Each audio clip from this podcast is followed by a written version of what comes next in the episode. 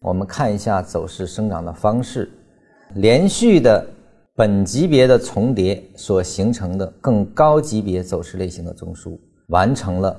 从本级别到更高级别的生长过程。那么这个其实就是中枢扩展所带来的一种生长方式，导致了一个中枢的升级。那么本级别中枢通过延伸以及通过本级别中枢的一个重叠啊，两个本级别中枢形成了重叠，完成的扩张，